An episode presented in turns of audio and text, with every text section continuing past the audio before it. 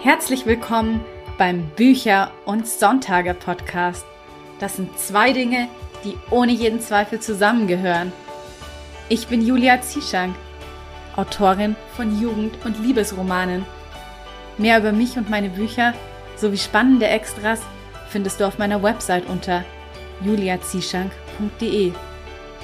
Und jetzt wünsche ich dir ganz viel Spaß mit der heutigen Episode.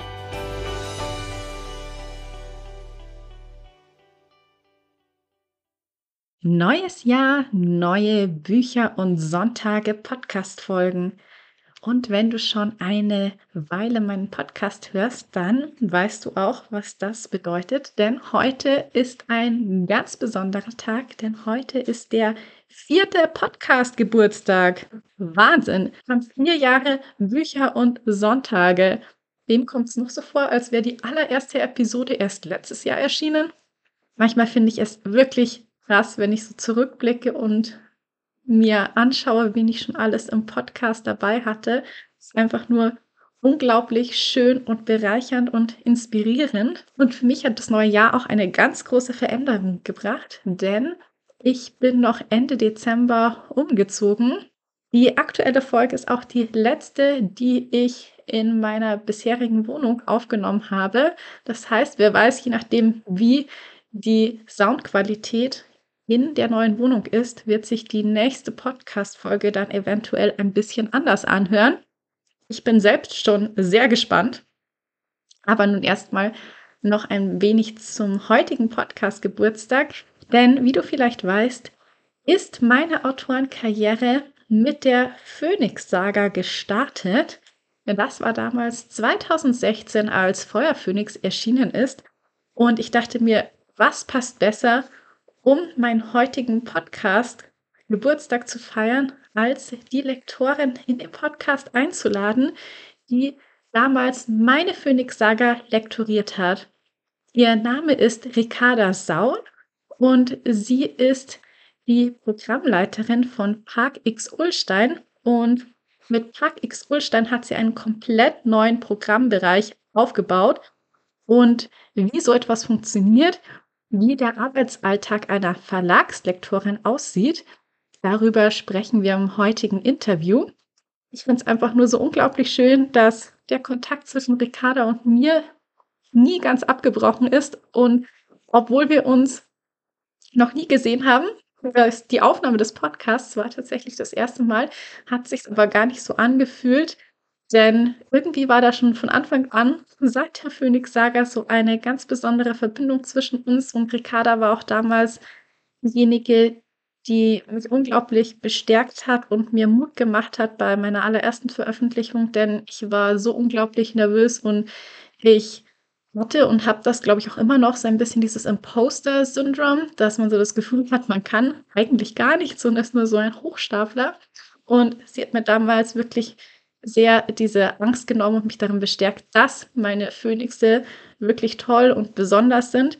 Und um das eben auch gebührend zu feiern, werde ich auch im Anschluss heute eine kleine Hörprobe aus Feuerphönix einsprechen. Denn von Feuerphönix ist ja auch die Flaschenbuch Neuauflage im Gedankenreich Verlag erschienen und die verlinke ich dir selbstverständlich in den Show Notes zur heutigen Episode. Die ist nämlich super toll geworden. Die Innengestaltung ist eine der schönsten, die ich jemals bei meinen Büchern überhaupt hatte. Sehr aufwendig, mit sehr viel Liebe zum Detail. Und ich habe natürlich auch meine Reihe für die Neuauflage nochmal komplett überarbeitet, denn immerhin zwischen 2016 und 2023 lagen ja doch ein paar Jahre. Deswegen, ja, habe ich da auch das Bedürfnis gehabt, nochmal ein bisschen was zu verbessern und zu polieren.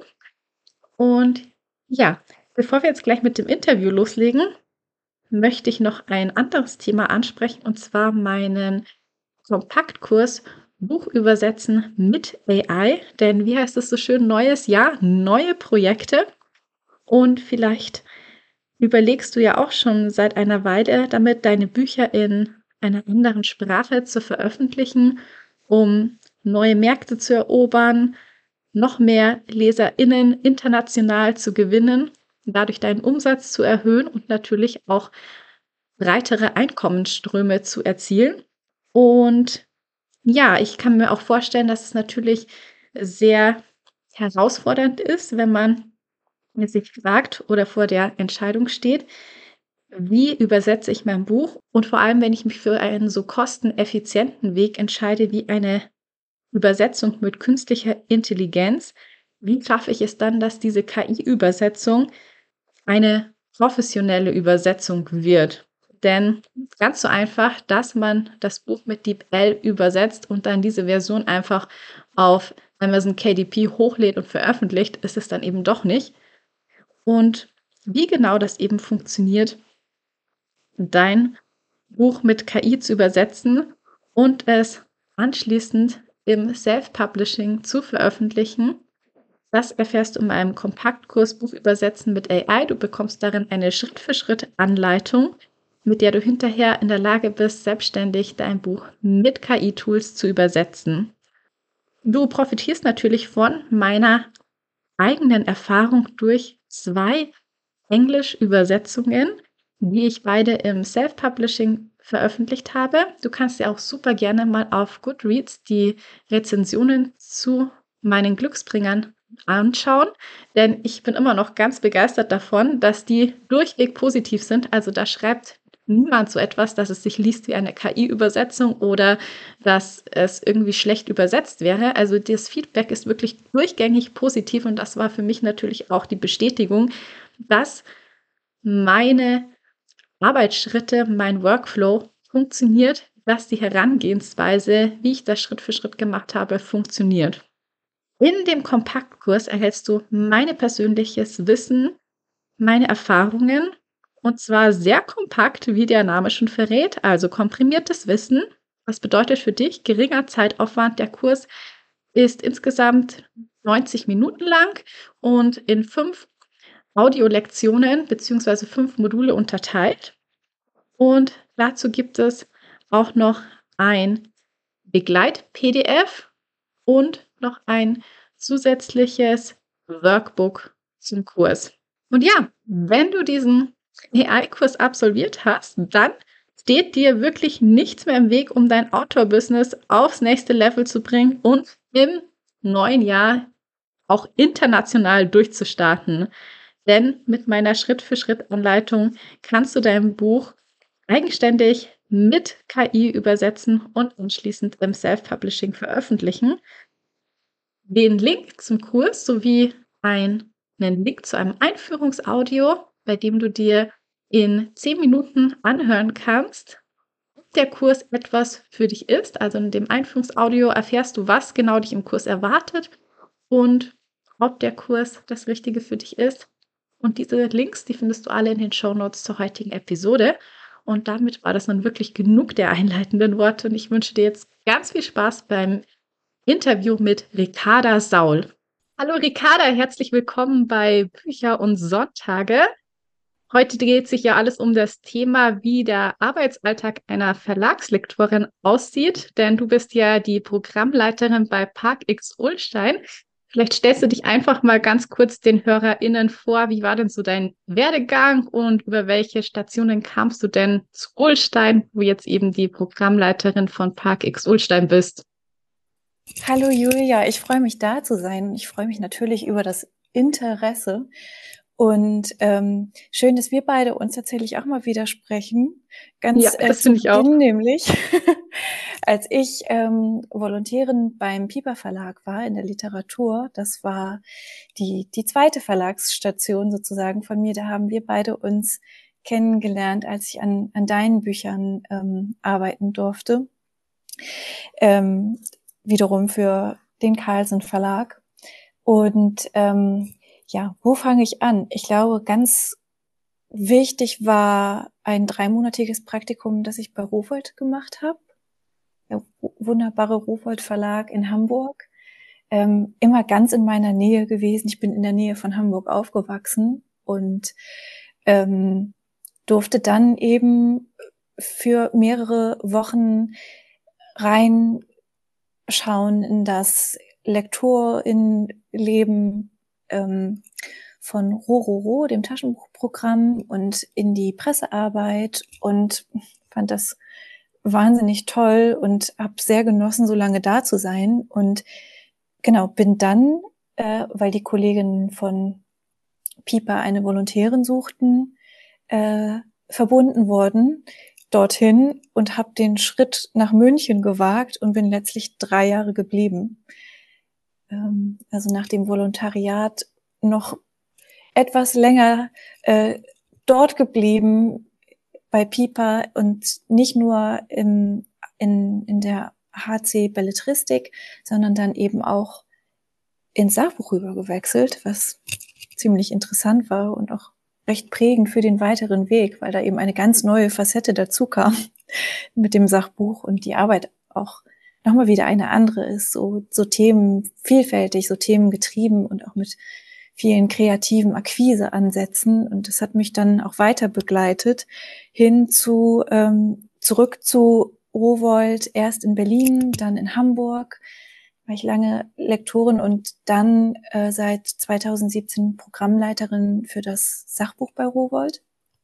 Und ähm, jetzt vereine ich bei Park X Ulstein quasi alles, was mich bis dahin begleitet hat. Die, die Liebe zur Literatur, zu belletristischen Texten, die Liebe zu erzählerischen Sachbüchern und das eben für ein modernes, literarisch interessiertes, ähm, vielleicht auch politisch engagiertes jüngeres Publikum. Jedenfalls sehr spannend, über wie viele ja, Stationen du da zu Ulstein gekommen bist. Und weil du es jetzt eh schon erwähnt hast, ähm, dass wir uns ja von früher kennen, kann ich auch mal ein bisschen ausholen. Denn das ist ja schon 2016 gewesen, als meine Phoenix-Sage erschienen ist, weil du warst nämlich die Lektorin von meinen Phoenixen. Stimmt das war eine große Freude, muss ich sagen. Und so eine tolle Ergänzung zu dem, was, ähm, was ich eben auch schon, schon machte. Also die, ähm, die Arbeit an, an, an deinen Texten, die, die war, also die war ja auch begleitet von so einem schönen Austausch zwischen uns. Und ich finde es irgendwie so schön, dass jetzt Jahre später wir auf diese Weise wieder zusammenfinden und uns mal wieder hören und sehen. Ja, das stimmt. Also ich kann mich auch immer noch so super gut dran erinnern, wie das damals war mit ähm, dem Lektorat bei dir, weil ich fand, du hast mir damals so viel ähm, ja positive Bekräftigung auch mitgegeben, die ich wirklich gebraucht habe, weil das war damals ja mein Debüt und ich war wirklich so super unsicher und ob es wirklich alles gut ist. Und da haben wir dann auch sehr die Telefonate mit dir geholfen. Und ja, ich finde, wir haben da beide das richtig toll in Form auch gebracht, den Text. Das ist schön. Und ähm, ja, weil du sagst, es ist natürlich ein ganz großer Teil des Jobs auch. Also es ist eine sehr persönliche Beziehung, die man äh, eingeht. Also die, die Beziehung zwischen Lektorin und Autor, Autorin, ähm, die ist ja auch von einer gemeinsamen Nähe zu dem Text äh, geprägt und, und das Schreiben wiederum ist auch etwas sehr Persönliches.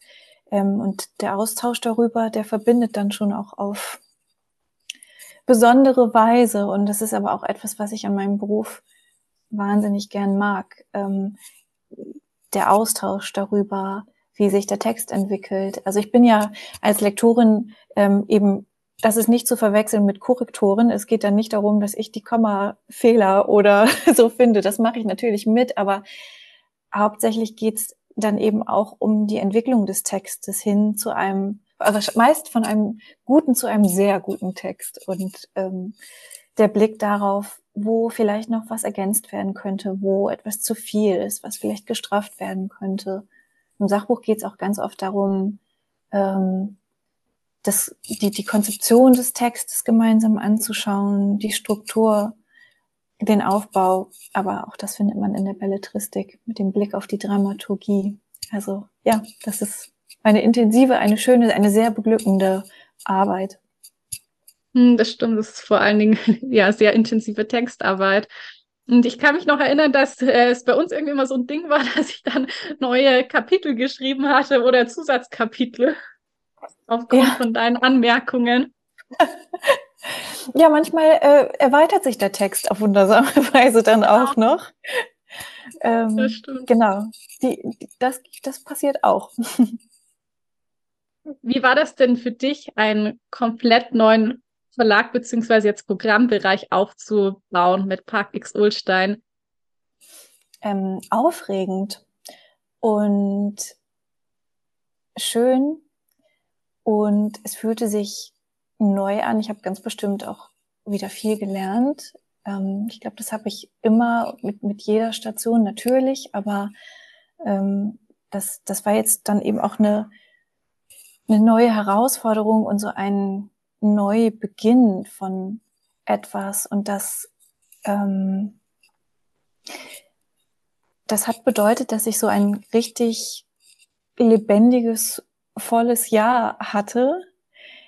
Ich ähm, kenne die Arbeit als Programmleitung, was ja eben auch bedeutet, dass man alle Bücher eines Programms begleitet und Botschafterin für diese Bücher ist im Verlag, über, also hin zu allen Abteilungen innerhalb des Verlags. Also da gibt es ja die vermittelnden Abteilungen wie Presse, das Marketing, der Vertrieb, der überhaupt dafür sorgt, dass die Bücher dann in den, in die Buchhandlungen kommen.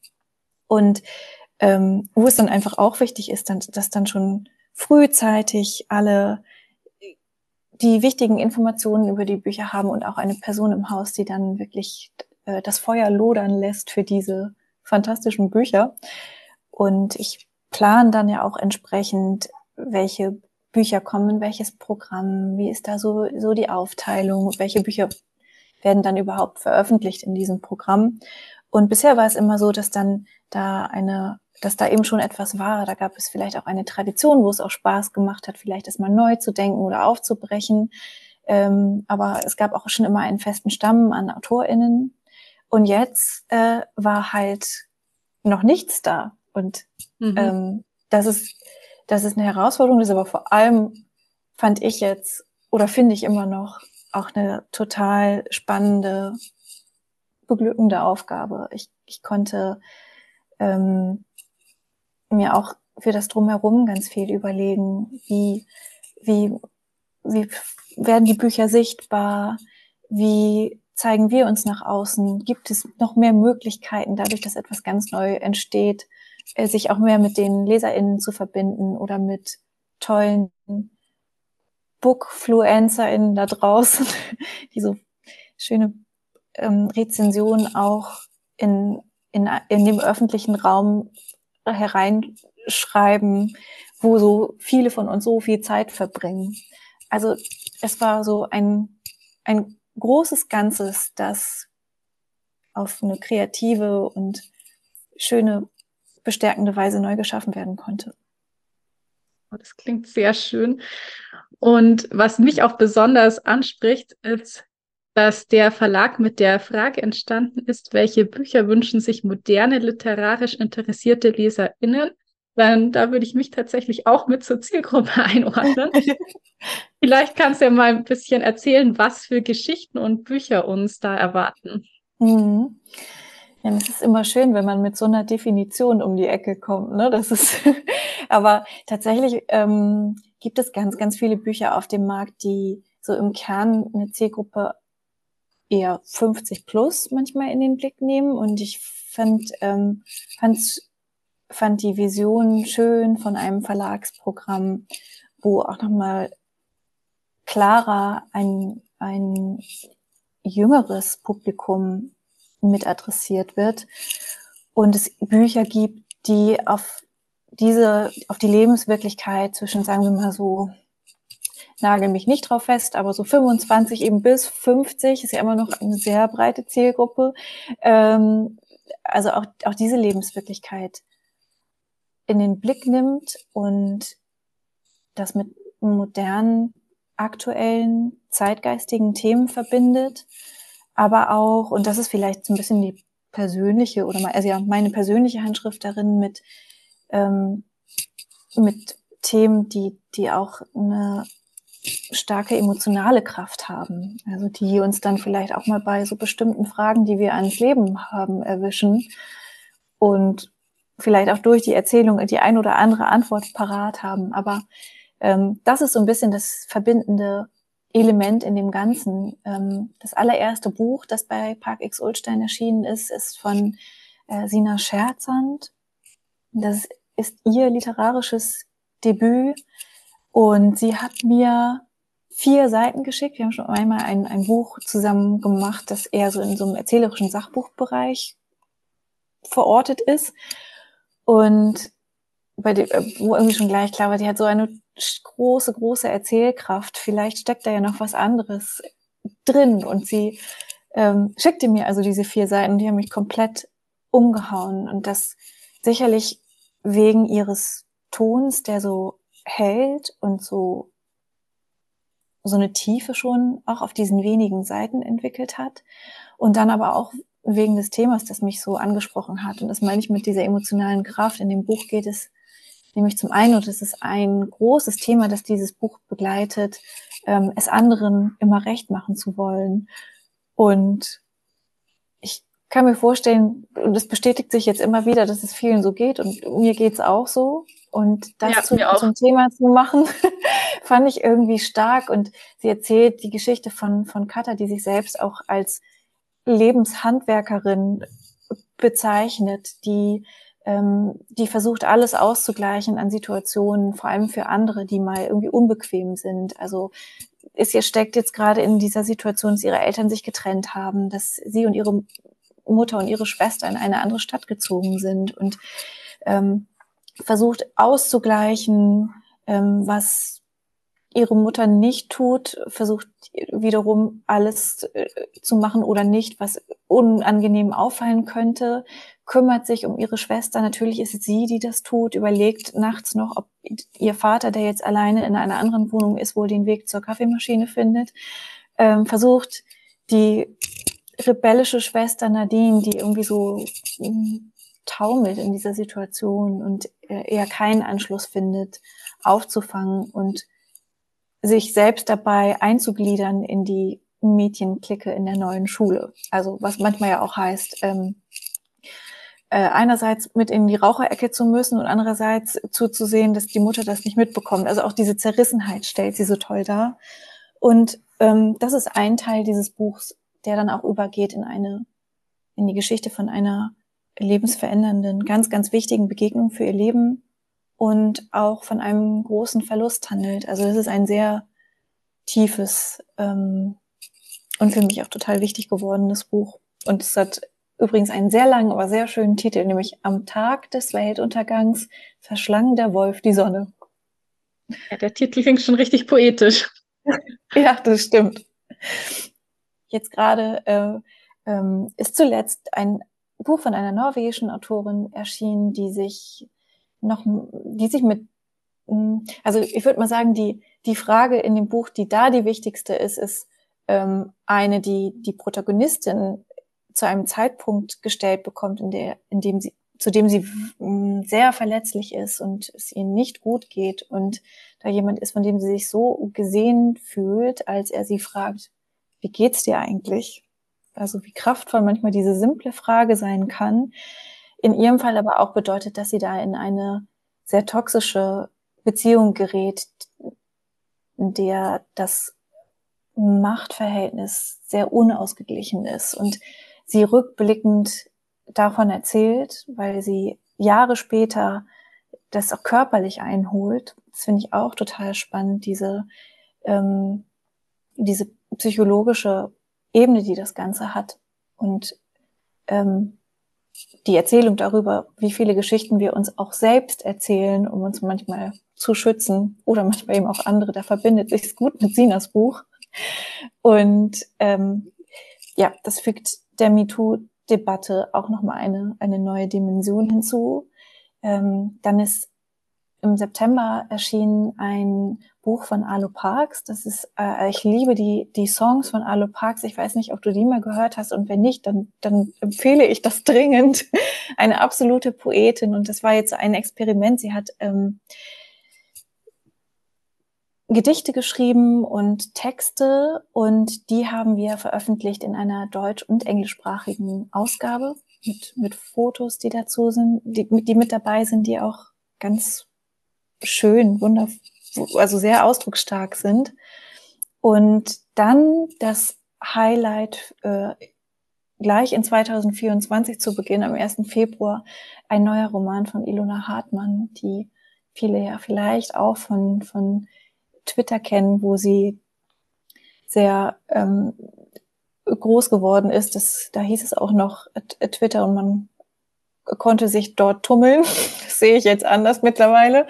Ähm, also hat sie so wahnsinnig klug und genau beobachtend und sehr lustig ähm, ihre Beobachtungen zum Leben geteilt und ähm, dann einen ersten Roman geschrieben, den ich schon so sehr mochte. Und ich glaube, das neue Buch Klarkommen toppt es und hat auch wieder so ein tolles Thema. Es sind insgesamt drei ProtagonistInnen, die gemeinsam nach dem Abitur in die große Stadt aufbrechen und erwarten, dass es aufregend wird. Es äh, wird rauschhaft und es gibt Partys überall und sie finden eher die Tristesse des Alltags vor und müssen sich mit Einkaufslisten und ähm, äh, Bauarbeiten an der WG rumschlagen. Und ähm, was Ilona eben in diesem Roman macht, ist so mutig an allen Oberflächlichkeiten vorbeizurauschen und in den Grauzonen die, des, des Lebens, in denen wir uns ja alle befinden,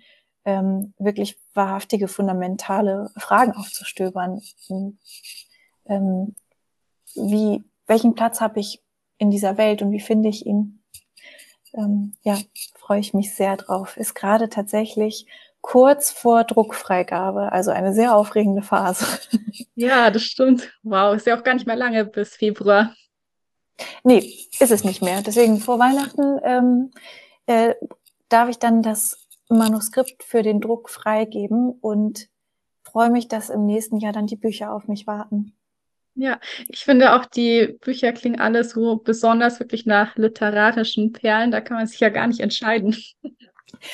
Ich, das höre ich natürlich gerne und äh, bin nicht ganz objektiv bei der Sache, aber das ist man, glaube ich, in diesem Beruf auch nie und ist auch total wichtig, dass man, dass man auch seinem Herzen und seinem Bauchgefühl folgt und eben auch einfach sich ähm, treiben lässt von der eigenen Liebe zu Texten, die man, die man entdeckt.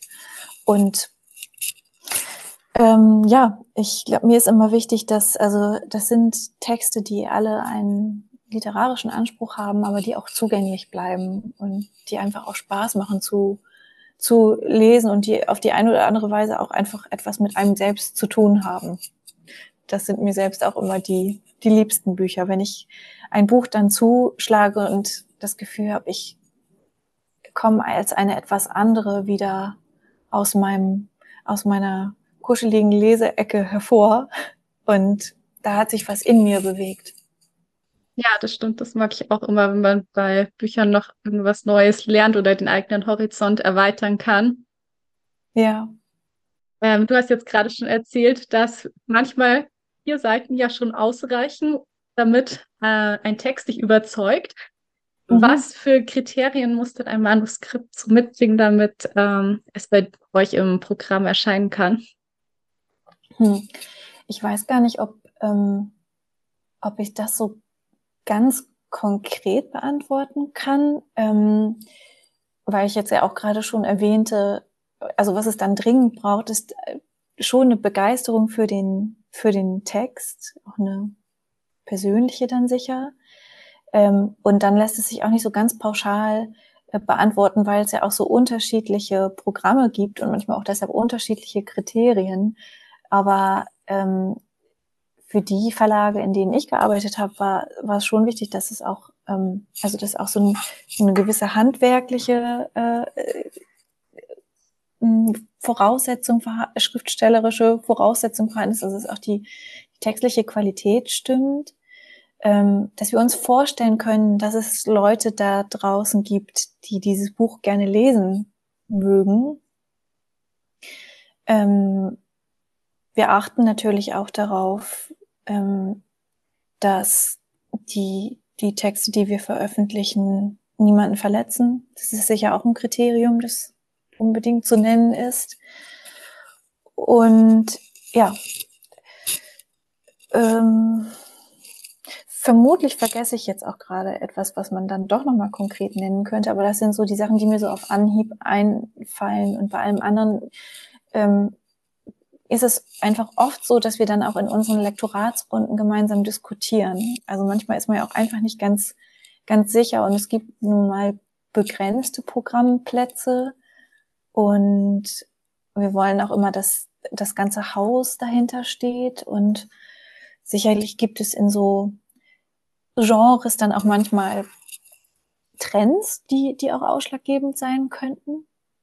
Oder etwas, also, oder eben, also sowohl in, ins Positive gedacht als auch ins Negative, wenn man irgendwie das Gefühl hat, so jetzt kommt das zehnte Buch zum Thema XY, dann hat es dieses jetzt wohl ein bisschen schwierig auch entdeckt zu werden und wir merken, die LeserInnen wenden sich langsam etwas davon ab. So. Das passiert dann auch manchmal. Wie viel spielt da bei der Auswahl auch so dein persönlicher Lesegeschmack mit rein? Ja, schon. Also ähm, durchaus. Das, das, das kann man, glaube ich, nicht so ganz rauslassen. Es, es, ich finde schon, dass die Arbeit als Lektorin oder Programmleitung, ähm, wo es dann ja eben in der Tat darum geht, sich für ein Buch zu entscheiden, zu entscheiden, dass es verlegt wird, immer auch mit einem persönlichen, zumindest Gefühl folgt. Ähm, kann schon mal sein, dass man ganz objektiv betrachtet sagt, das ist ein toller Text und ich kann mir total vorstellen, dass es da ganz viele LeserInnen gibt, die, die die Ideen lieben werden mein Fall ist es jetzt persönlich nicht so ganz, aber ich sehe die Qualität des Textes ist es ja eben, das ist dann ja auch der Unterschied zwischen, ich bin Lektorin und Leserin zugleich. Also ich, es gibt Bücher, die ich dann einfach lese, weil ich große Lust darauf habe, weil das Thema gerade zu mir spricht. Ich das Gefühl habe, das ist das Buch, was, was ich jetzt gerade brauche und lese aber ja für die Arbeit, ähm, äh, also da, da ist mein Impuls, etwas zu lesen, ja ein anderer. Da gibt es ja eine andere Motivation dahinter. Da bekomme ich Sachen zugeschickt ähm, und sehe sie mir an und dann komme ich also auch eher zu Texten, die mich jetzt als Leserin nicht direkt angesprochen haben, aber die ich dann als Lektorin toll finde. Und oft äh, trifft sich aber auch die äh, Lektorin in mir mit der Leserin in mir. Und das sind dann immer die schönsten Fälle, wenn das beides so zusammenkommt. Aber ich würde deine Frage so oder so schon mit Ja beantworten. Ja, aber ich muss auch sagen, dass das äh, für mich als Autorin dann auch immer so ein kleiner Trost bei einer Absage ist, dass ich mir dann auch denke, na ja, es hat jetzt einfach ähm, nur nicht den Geschmack der Lektorin getroffen und was, dass man einfach halt auch manchmal nur das Glück haben muss, dass es quasi die richtige Person das Manuskript mhm. liest. Ja, stimmt, hast du recht. Und also ähm, es gibt eben die Fälle, wo wir mit AutorInnen weiterarbeiten. Es gibt die Fälle, wo wir auch mal potenzielle AutorInnen ansprechen. Und dann gibt es aber in den meisten Fällen Manuskripte, die von Agenturen an uns geschickt werden und die, also deren Aufgabe ist unter anderem auch ähm, zu, zu gucken, also in vielen Fällen jedenfalls, ähm, das schicke ich jetzt mal Lektorin äh, X äh, weil ich glaube, dass das ihren Geschmack treffen könnte oder dieses Jahr lieber Lektoren Y. Ähm, also ja, also von daher. Ja, apropos ähm, unterschiedliche Profile. ja, bitte. Apropos Manuskripte, wie viele landen denn da so immer ungefähr auf deinem Schreibtisch monatlich, die du dann sichten musst? Hm. Ich weiß nicht, fällt mir jetzt schwer, eine Durchschnittssumme zu nennen. Wir sind ja auch ein größeres Team, das dann unter äh, auch mal äh, die, die, die Manuskripte teilt. Und es kommt immer noch darauf an, von welcher Zeit wir sprechen. Also es häuft sich sehr in den Zeiten rund um die Buchmessen. Ähm, also das startet vor der Frankfurter Buchmesse dann schon Ende September, dass ganz, ganz viele ähm, Literaturagenturen uns Manuskripte schicken, deutsche und internationale. Und dann kann es schon mal sein, dass es an einem Tag irgendwie fünfmal Post gibt. Also gerade so, was den internationalen Markt betrifft, sind das dann schon schon sehr viele. ähm, wir arbeiten da auch mit Scouts zusammen, ähm, vor allem in den USA, in UK und Frankreich, die uns Sachen empfehlen. Also das heißt, dass dann eben nicht nur Manuskripte irgendwie aktiv an uns rangetragen werden, sondern wir dann eben auch nochmal gucken, was ist da gerade auf dem Markt, was interessant ist. Ähm, also zu solchen Zeiten können, können da einen schon mal so fünf Manuskripte erreichen. Nicht alles kann man komplett lesen. Manchmal weiß man ja auch irgendwie schon, spricht einen der Pitch an oder nicht. Aber in der Zeit ist es dann wirklich sehr intensiv. Und vor Leipzig und der Londoner Buchmesse ähm, ähnlicher Fall. Aber dann gibt's auch zwischendrin mal Zeiten, wo dann vielleicht in der Woche mal so eins kommt, weil es sich gerade so anbietet. Und ich bekomme ja auch nicht immer alles geschickt, weil ich ja dann auch jetzt ein bestimmtes Verlagsprofil habe, wo auch nicht immer alles passt. Also das wird schon auch immer ganz gut, ähm, wie soll ich sagen, ähm, ja, ähm, kuratiert. Was schaust du dir denn zuerst an, das Exposé oder die Leseprobe? Die Leseprobe tatsächlich. Also meistens steht ja schon im Anschreiben so ein bisschen was drin, worum es geht, aber dann versuche ich mich eigentlich immer zu disziplinieren und die Leseprobe zuerst anzugucken, weil ich das oft ähm, schöner finde, wenn ich noch, noch nicht alles so genau weiß oder irgendwie schon ähm, sich darum drumherum schon ähm, wie es sein wird in meinen Kopf eingeschlichen hat und ich dann irgendwie möglichst ohne ein Bild vorab in die Lektüre starten möchte. Deswegen äh, ist es die Leseprobe. Ja, spannend, weil ich glaube, das macht auch immer jeder anders, glaube ich, auch sehr individuell. Auch total individuell, ja. Das ist, glaube ich, auch so ein ganz eigenes Ding. Wie sieht denn so ein typischer Arbeitsalltag bei dir aus, beziehungsweise gibt es das überhaupt, einen typischen Arbeitsalltag? Ich würde sagen, ähm, nicht. Ich mache manchmal so viele Dinge an einem Tag, ich kann es dann gar nicht fassen. ähm, und die können, und das kann am nächsten Tag genauso sein, aber es sind wieder völlig andere Sachen. Es gibt aber natürlich grundsätzlich bei uns so Abläufe im, im Verlag, die einerseits so in der Struktur übergreifend sind, also so Abläufe, ähm, die sich dann immer auch an den Programmturnus halten. Also ähm, ich kaufe ein Buch ein und dann kommt der Punkt, an dem ich ähm, das erste Mal vor der Geschäftsführung, vor anderen Abteilungsleitungen mein Programm vorstelle und darin dann eben auch dieses Buch, was ich vielleicht schon ein halbes Jahr vorher ähm, für mich entdeckt habe.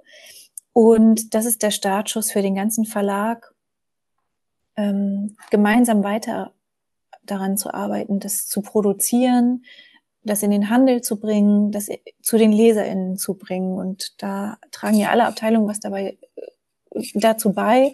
Und ähm, dann geht's also so weiter mit ähm, als nächstes Titel finden, dann äh, Cover briefen, dann gucken wir uns gemeinsam die ersten Entwürfe an. Parallel schreibe ich Vorschautexte, die ich mit den AutorInnen abstimme, die dann in die gestalteten Vorschau-Seiten kommen. Das wird dann auch miteinander besprochen. Dann wird die Vorschau irgendwann gedruckt.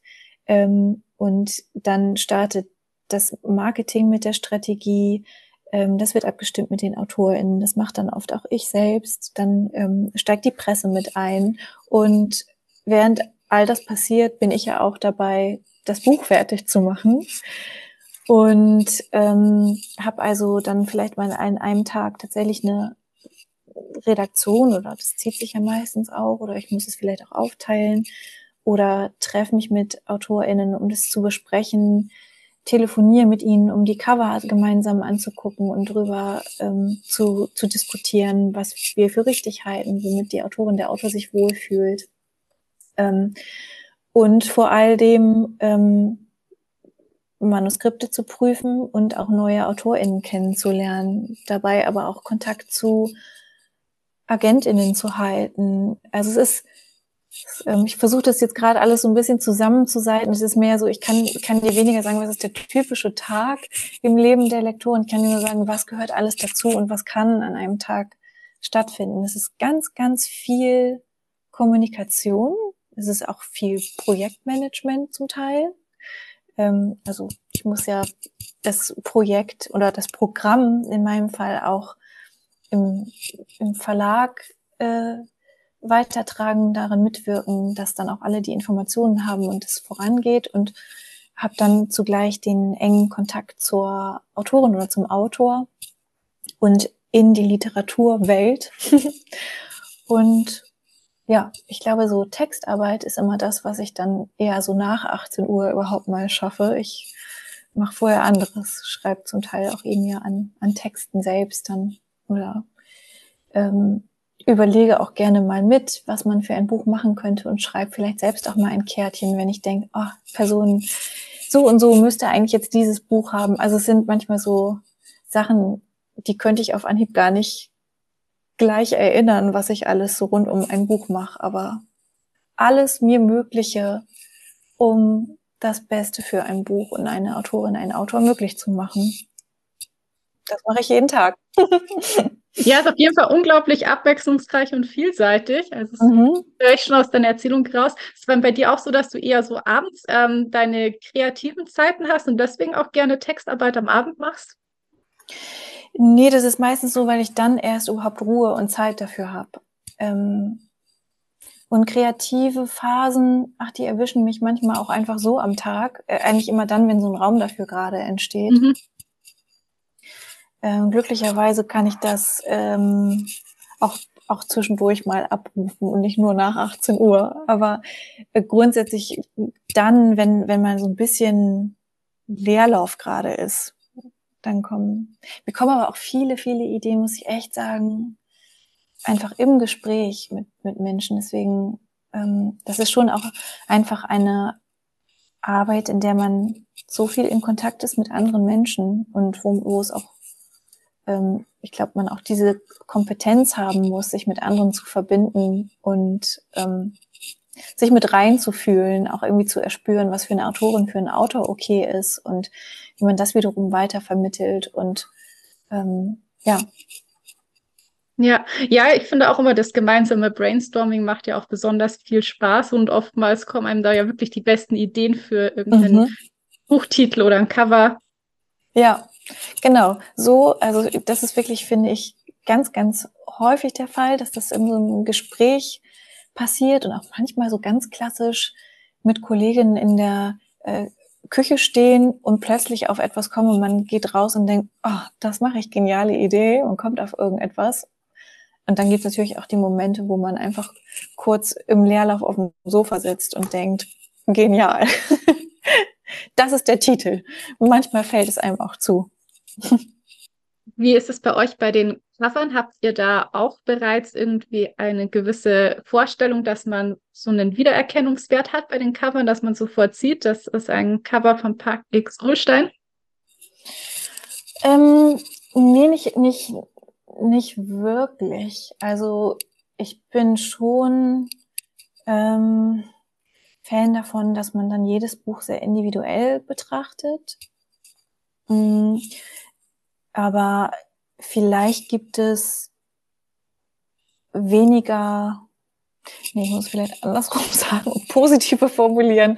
Ich habe den Eindruck, dass viele Park X Ulstein Cover so eine etwas modernere Anmutung haben. Stimmt auch so von den Farben, finde ich. Ja, genau. Und irgendwie nicht, sich nicht zu sehr verschließen, nicht zu still sind. Ähm, ja, das könnte man vielleicht schon sagen das ergibt sich dann, glaube ich, einfach aus den Büchern, die dort erscheinen und ähm, ist aber jetzt weniger so komplett angelegt. Und im Grunde ist eigentlich nichts ausgeschlossen. Es arbeiten auch ganz unterschiedliche Agenturen zum Beispiel an unseren Covern. Eine Frage, die mir schon sehr lange auf der Seele brennt. Die kam nämlich mal in einem Gespräch mit einem ähm, Self-Publisher auf, als wir gemeinsam ja. eine Folge aufgenommen haben. Und zwar war das mit Sam Feuerbach.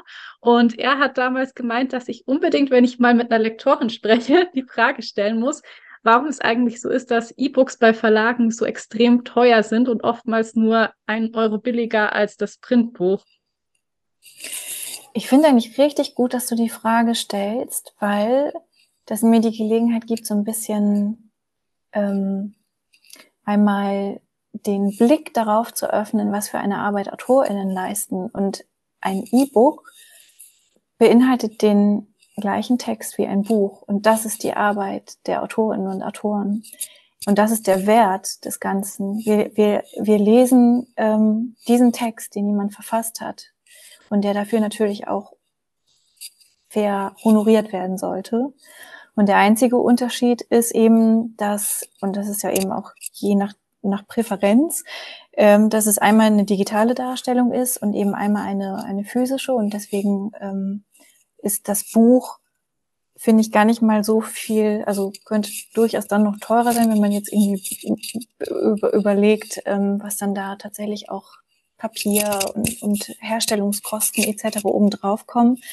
Aber ähm, das ist auf jeden Fall vielleicht die, also ist dann die Antwort auf deine Frage, ähm, dass der Preis, den man für ein Buch zahlt, grob schon der sein sollte für ein, also der Preis für ein Werk, für etwas, das, das jemand erschaffen hat. Und das liegt mir total am Herzen, dass auch einfach ähm, gewertschätzt wird, was für eine Arbeit von Autorinnen darin steckt. Natürlich auch die Arbeit von einem Verlag, von allen, die daran arbeiten.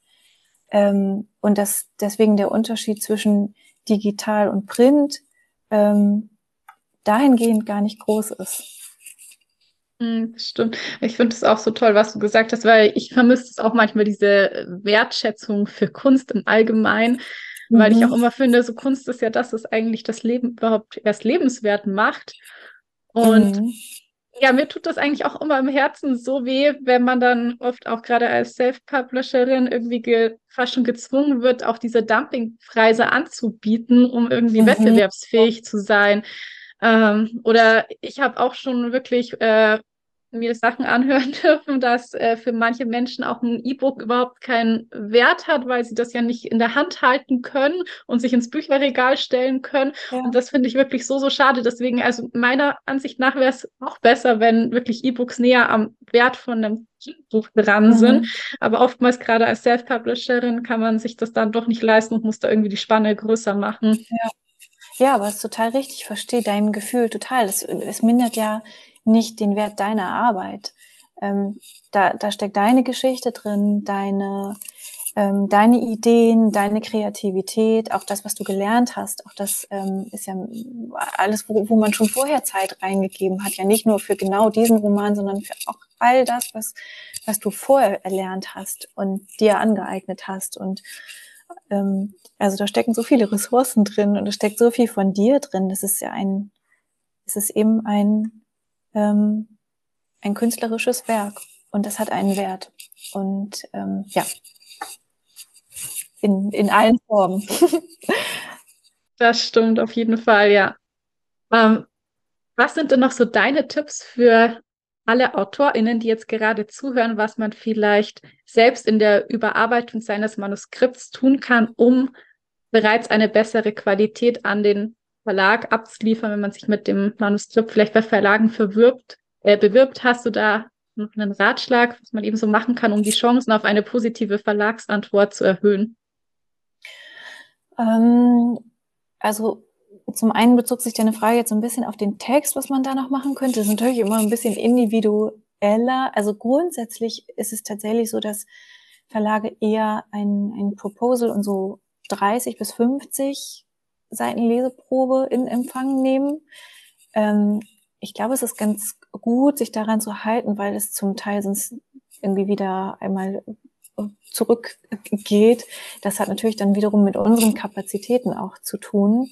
Ähm, also das wäre vielleicht so das Erste, sich daran zu halten. Ich glaube, dass es ähm, in einem Proposal zum Beispiel oft spannender ist, ähm, wenn man jetzt nicht so alles haarklar, also wenn man nicht zu so sehr dazu neigt, seinen Text zu erklären, sondern ihn vielleicht da schon etwas lebendig werden lässt, vielleicht sogar so einsteigt, als würde man gerade einen, einen Rückseitentext eines Buchs schreiben, so als würde ich jetzt gerade zu einem Buch greifen und den Text, der da hinten drauf steht, lesen und denken, oh, möchte ich lesen. Das ist eigentlich das Gefühl, was es braucht, um Menschen überhaupt dazu zu bringen, so mit richtig großer Freude reinzulesen.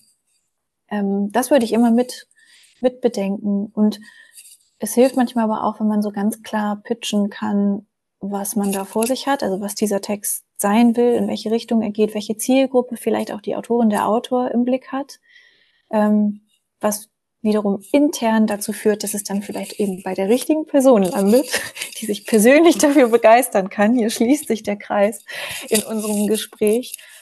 Und ja, und dann ist natürlich einfach äh, die Textqualität entscheidend. Und ähm, ähm, vielleicht kann man da tatsächlich auch mal ähm, jemanden vorab bitten, ob die Person mal reinliest und guckt, ob dieser vielleicht auch gerade so der Anfang schon so ein Sog hat, einen reinzieht in die Lektüre und sich vielleicht auch schon mal vorab irgendwie so ein bisschen Feedback einzuholen.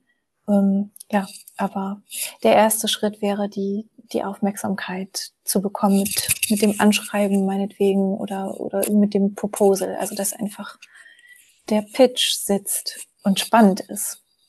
Hm, das fand ich gerade auf jeden Fall einen sehr guten Tipp, dass man es mehr wie einen Klappentext schreiben sollte. Ja, also, ne, ich meine, das ist das, was uns, äh, es gibt so wenig Möglichkeiten. Wenn du jetzt in der Buchhandlung stehst, es gibt so viele tolle Bücher. Wie entdeckt man das, was man jetzt gerade lesen möchte? Und natürlich gibt's das Cover, das einen anspricht, aber wenn das erstmal passiert ist, dreht man es um und landet bei dem Text auf der Rückseite. Und manchmal entscheidet sich dann, ob man tatsächlich zugreift, ob man lesen möchte oder nicht. Und das funktioniert natürlich in einem so frühen Stadium genauso. Hm, das stimmt. Wobei Klappentexte zu schreiben ja schon auch eine Kunst für sich ist. Ich glaube, das ist immer für ja. uns Autorinnen eine ganz besondere Herausforderung, sich einfach kurz zu fassen. Ja, das stimmt. Ich meine, ist dann in so einem Proposal ja auch okay, wenn es dann irgendwie tatsächlich die DIN A4-Seite wird. Aber ähm, ja, das irgendwie lebendig zu schreiben und sich vorzustellen, vielleicht irgendwie zu irgendwie versuchen, sich in die Lage zu versetzen der Leserin oder des, des Lesers, also bei wem auch immer es dann landet, ähm, wie könnte der Text sein? Wie, wie, wie fände ich selbst das interessant? Ähm, so dass jemand dann wirklich gerne weiterlesen möchte. Gibt es auch noch etwas, was vielleicht AutorInnen von LektorInnen lernen können, um bessere Romane zu schreiben? Bestimmt, aber nichts, was ich jetzt irgendwie hier pauschal anbringen könnte. Ich meine, das ist so der Prozess, den man gemeinsam hat. Ne? Das, ähm, und dann kommt es ja auch so ein bisschen darauf an, wie erfahren eine Autorin, ein, ein, ein Autor ist. Ähm, äh, also hat bestimmt ähm, der ein oder andere Text dann auch schon mal gewonnen durch die Lektorin und der, das nächste Buch konnte das dann irgendwie mit, mit reinnehmen. Ich, ähm, also mir fällt schwer, das jetzt irgendwie so pauschal zu sagen. Ich finde, das ist eine recht individuelle Sache. Ja, das stimmt. Aber apropos Zusammenarbeit, da finde ich immer, es ist ähm, schon auch sehr wichtig, dass einfach die Chemie stimmt zwischen Autorin und ja. Lektorin, weil ähm, man ja doch so intensiv am Text zusammenarbeitet und man da auch ja eine gewisse Vertrauensbasis braucht. Mhm, absolut. Ja, das hatten wir ja auch schon am Anfang. Das ist, das ist, das ist eine enge persönliche Zusammenarbeit und ähm, es ist schon gut, wenn man sich auf so einer zwischenmenschlichen Ebene versteht, aber sicherlich auch auf einer künstlerischen. Also ist schon gut, wenn ich, wenn sich einen, ein äh, Autorin auch erkannt fühlt von seiner äh, Lektorin. Also das ein gemeinsames, grob schon ein gemeinsames Verständnis von dem, was dieses Buch sein will und was ähm, die der Autorin ähm, mit diesem Buch reingeben möchte in die Welt vorhanden ist. Ich würde sagen, das war jetzt auch schon unglaublich viel Input von dir. Ich hätte jetzt noch eine Schlussfrage an dich. Ja. Und zwar, wie sieht denn für dich ein perfekter Sonntag aus? Oh, schöne Frage. Also, mir kommt ganz spontan in den Kopf, ähm, draußen sein, ähm, im Moment tatsächlich total gerne im Wald, weil es so schön still ist und es so ganz nah an der Natur ist. und ähm, unter mir die, die Blätter rauschen und knacken und ich da so im Moment sein kann. Also im Moment wirklich äh, draußen im Wald spazieren, stundenlang und sich danach ähm, vielleicht einfach auch gemütlich mit einem Buch aufs Sofa kuscheln. Äh, wenn du mich im Sommer gefragt hättest, hätte ich vielleicht auch einen Ausflug ans Meer gut gefunden. Aber ja, ein bisschen die, die Ruhe finden und das bei sich sein, draußen sein in der Natur und das aber auch gern mit, mit, mit den Menschen, ähm, die mir ganz wichtig sind in meinem Leben. Klingt auf jeden Fall nach einem sehr schönen Sonntag. So was mache ich auch immer gerne in der Natur draußen sein. Ja, liebe Ricarda, ich danke dir sehr, dass du heute hier warst und dir die Zeit genommen hast und ein bisschen was über Park X Ulstein erzählt hast und einfach wie so der Arbeitsalltag einer Lektorin aussieht. Ich ähm, habe mich total gefreut, dass wir miteinander gesprochen haben und dass du findest, dass das interessant sein könnte für irgendwen da draußen. Ähm, für ganz hoffe, viele. Dass das so ist. habe mich auf jeden Fall total ähm, gefreut, mit dir zu sprechen. Das war schön. Und nun folgt eine kurze Hörprobe von Feuerphönix von Julia Zieschank. Wie kann ich lernen, meine Kräfte zu kontrollieren, bevor ich unsere gesamte Wohnung abfackle? Vincent nahm meine Hände. Bei der unerwarteten Berührung zuckte ich leicht zusammen, aber ich zwang mich, ihm meine Hände nicht gleich zu entziehen. Er tat, als hätte er es nicht bemerkt. Schließ deine Augen. Zögernd tat ich, was er von mir verlangte. Fühlst du das Feuer? Ganz tief in dir drin? Ich folgte seiner tiefen Stimme, ließ mich von ihr in mein Innerstes geleiten.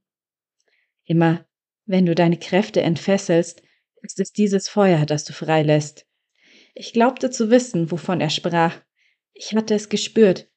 Die Hitze, die sich von der Mitte meines Körpers ausgebreitet hatte, wenn ich wütend geworden war.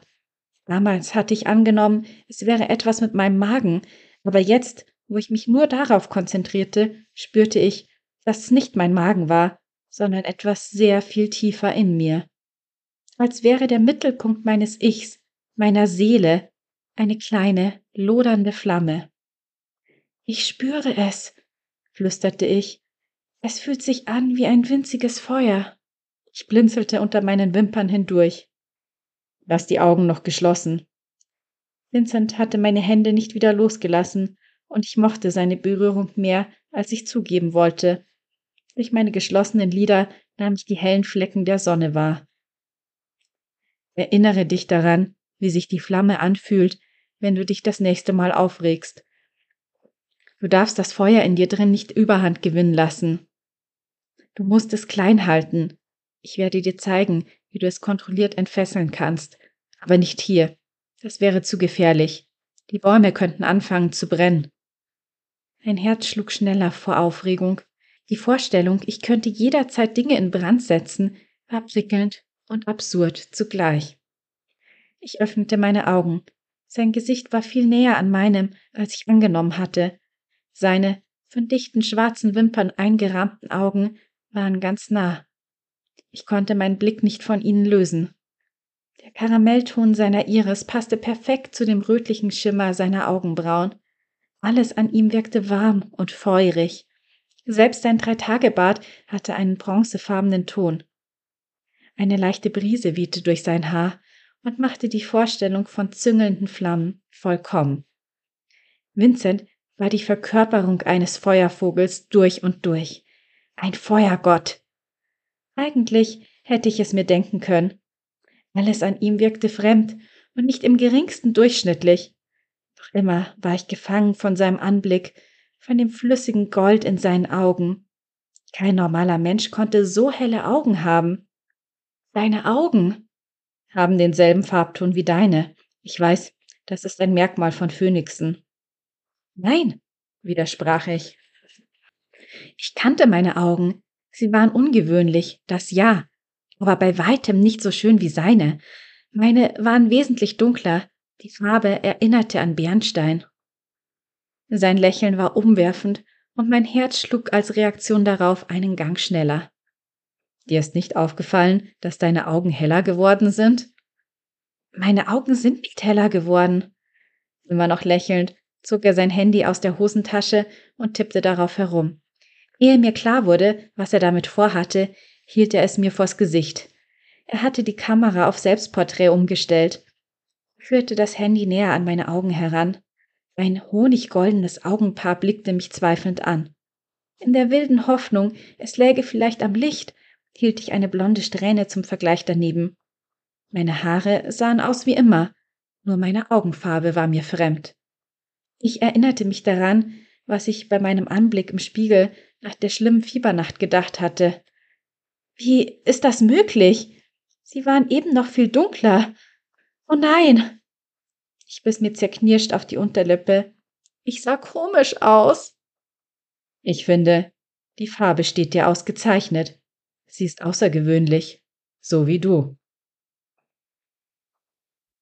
Wie es weitergeht, erfährst du in Feuerphönix von Julia Zieschank. Und das war's auch schon wieder mit der ersten Podcast-Folge im neuen Jahr. Wenn dir die heutige Episode gefallen hat, dann würde ich mich sehr über eine 5-Sterne-Bewertung auf einem Podcast-Player deiner Wahl freuen. Und vergiss auch nicht, den Podcast zu abonnieren, damit du keine zukünftigen Episoden mehr verpasst. Und damit bleibt mir nur noch zu sagen, ich hoffe, du schaltest wieder ein, wenn es Zeit ist für Bücher und Sonntage. Bis zum nächsten Mal.